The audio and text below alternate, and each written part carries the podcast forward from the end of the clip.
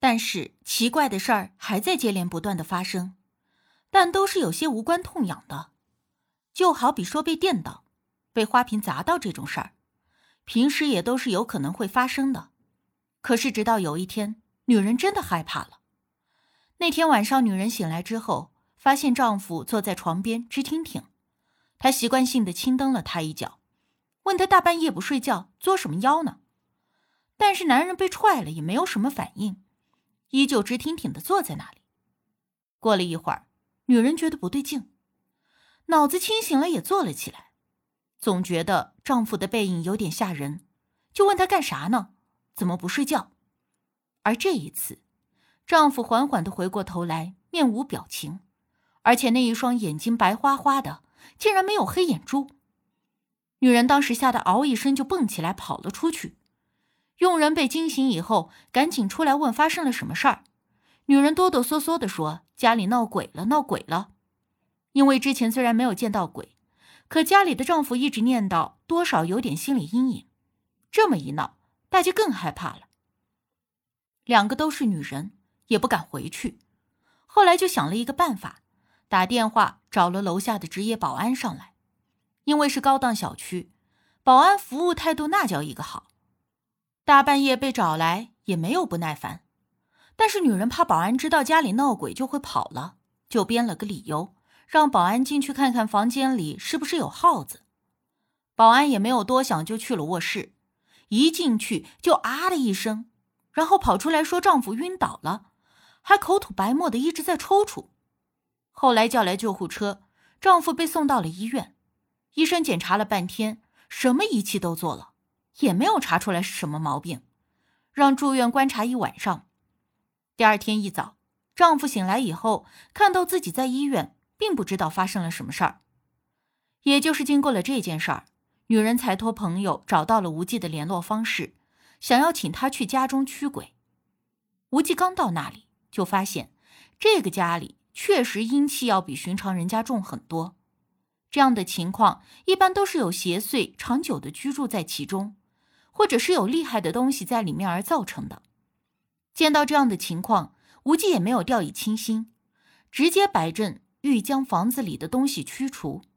但是在驱鬼的中途，他发现那个东西完全没有恶意，只是一味的躲避，并无反抗。这一点就十分的不合常理。因为觉得有点不对劲，无忌中途停了下来，没有强行的驱赶，而是想弄明白怎么一回事儿。而那个鬼怪也知道无忌的意思，竟然附身在了女佣的身上。啊！那个鬼竟然敢当着你的面附身！我惊讶了。无忌点了点头。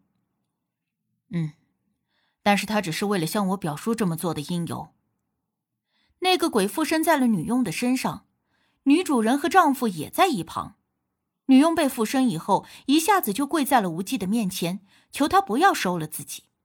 无忌也不是铁石心肠的人，而且遇到这么识相的鬼，自然也没有用强的必要。然后他就耐着性子询问缘由。一问起这因由，女佣突然恶狠狠地瞪着男主人：“这个混蛋，他要骗我母亲的家产！”在场的包括无忌在内的三个人都愣住了。而无忌问他：“你母亲是？”女佣又忽然呜呜的哭了起来。看着女主人说道：“妈妈，我是丽丽呀。”女主人一听就定住了，盯着女佣看了半天，说不出话来。而这个时候，女佣一直在哭诉，并且说自己这么做的原因：“ 我原本应该转世轮回，可是我放心不下我妈，她被人蒙蔽，被人骗，我怕等他老了，身边没有人照顾，又被这个混蛋骗光了钱。”老了无依无靠怎么办？所以我要杀了这个混蛋，他死了，我妈就不会被骗了。哦，那照你这么说，那个女鬼真的是女主人死去的女儿？我听到这里，不免觉得心酸不已。无忌点了点头。丈夫与妻并不是真正夫妻，二人原本是合作伙伴，后来女主人失去了女儿。正值伤心之际，男人趁机表示关心示好，二人才顺理成章的在一起。那就是这个男人只不过是为了钱而骗女主人的感情。无忌又点了点头。起初，女主人并不相信，后来女儿说出了只有他们母女才知道的秘密，她这才相信那家中的邪祟鬼怪，原来是一直想要保护自己的女儿。后来得到了查证，男人已经开始转移女主人的资产，如果不是发现的及时，这个女主人真的会被骗光家产。老无所依的。说起这些，无忌也无奈的摇了摇头，语带惋惜：“唉，这个世道，为什么好人不长命，坏人活千年？就像那个丈夫，还有林百全那样的渣男，为了钱骗女人的感情也就算了，但是竟然为了钱加害女人的性命，这样的人实在是可恶至极。”女人倾其所有换来的，却只是背叛，甚至是谋杀。这种事儿看多了，我都有点不相信男人了。不过还好，我也不是什么富婆，也不会有人来骗我钱。我想了想，又自己傻笑起来。无忌边开车边看了我一眼。我也是个男人。啊。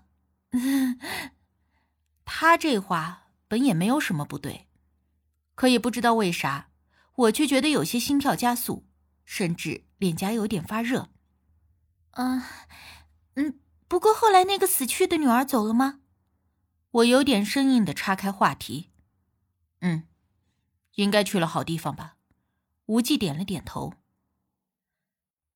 不过虽然可以劝离，可我也不是大姑啊。也不能请鬼先上身走阴问你，这样的话怎么和那个鬼沟通呢？这一点我有点着急。这样吧，明天就去见见那个蒋圆圆吧。无忌应了一句：“ 你愿意帮他？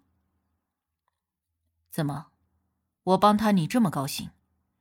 无忌不答反问：“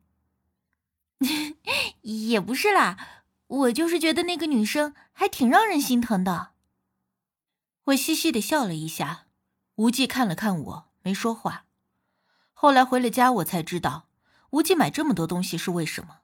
我爸妈已经收拾好了行李，说是要去旅游，并且已经买好了机票，明天一早就走。去旅游？去哪儿啊？我怎么不知道？我有点懵。哎呀，我跟你爸早说好了的，而且我们俩去，你跟着干啥？况且有无忌照顾你，我俩去玩也放心啊。你呀，就老老实实的在家待着，我们过几天也就回来了。我看着我爸妈兴高采烈的讨论出国游，心里那种感觉说不上来，估计我有一个假爸妈吧。而无忌把那些吃的塞满了冰箱，这就是为了这几天我们俩在家而准备的。我才知道，我妈他们要出国游，告诉了无忌，却一直没有告诉我。第二天，我直接把丁力和蒋媛媛叫到了家里，反正家里就我和无忌两个人，行事也方便。将近中午的时候，他们两个人才到。蒋媛媛第一眼看到无忌的时候，我看到他的脸明显的红了一圈，我愣了一下，才明白是咋回事儿。当下心里有点不舒服，昨天对他的那些好感立刻减半。这位是蒋媛媛看着无忌，却是问的我：“啊，这是青儿的表哥，无忌哥。”丁力嘴快的介绍道。我白了他一眼，补充说：“表哥的身份只是糊弄外人，我们是朋友，好朋友。”话说完，我才觉得有点不对劲。我为什么要强调和无忌不是表兄妹，而是好朋友的关系？好在无忌也并没有在意，只是看着蒋圆圆，淡淡的点了点头，算是打了招呼。我瞧着无忌对他淡淡的样子，心里莫名的一阵窃喜，立刻心情就好了不少。快进来坐吧，昨天我已经把圆圆姐你的事儿告诉无忌了，他也有办法解决，你放心好了。我坐在无忌身边，对蒋圆圆笑着说：“啊，那那太好了，只是不知道我该做些什么呢。蒋圆圆有点怯怯的说。无忌看了一眼丁力，对蒋圆圆淡淡的道：“你不需要做什么。”